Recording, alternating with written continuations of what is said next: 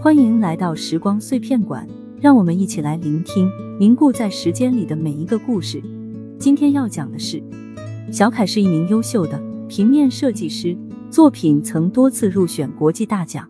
他活泼开朗，深受业内人士喜爱。然而，一场意外改变了他的人生。一天，小凯返程时遇到车祸，双手全面粉碎性骨折。经过多次手术，虽保住了双手，但功能已严重受损，无法继续设计工作。收到这个噩耗，小凯陷入前所未有的绝望。他不愿见任何人，整日郁郁寡欢。直到遇见了菲菲。菲菲是小区的快递员，每天送快递时都会照顾小凯的生活。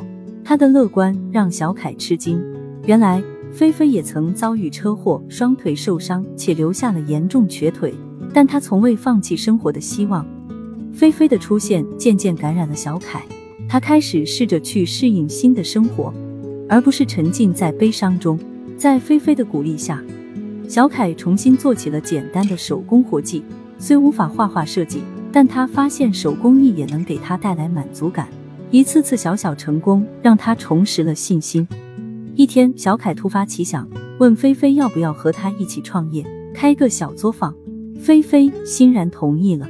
两人凭借各自的专长，创立了凯菲工坊，专门设计和制作独特的手工艺品。他们把无法再设计的遗憾化为对手工的热爱，把生活的创伤转化为互助的感动。他们用创造来治愈，用付出来获取。凯菲工坊越做越大，小凯重拾了成就感。偶尔，他还会设计些简单的图案。他知道，他再也设计不出从前的精美作品了。但现在的生活也已有了新的意义。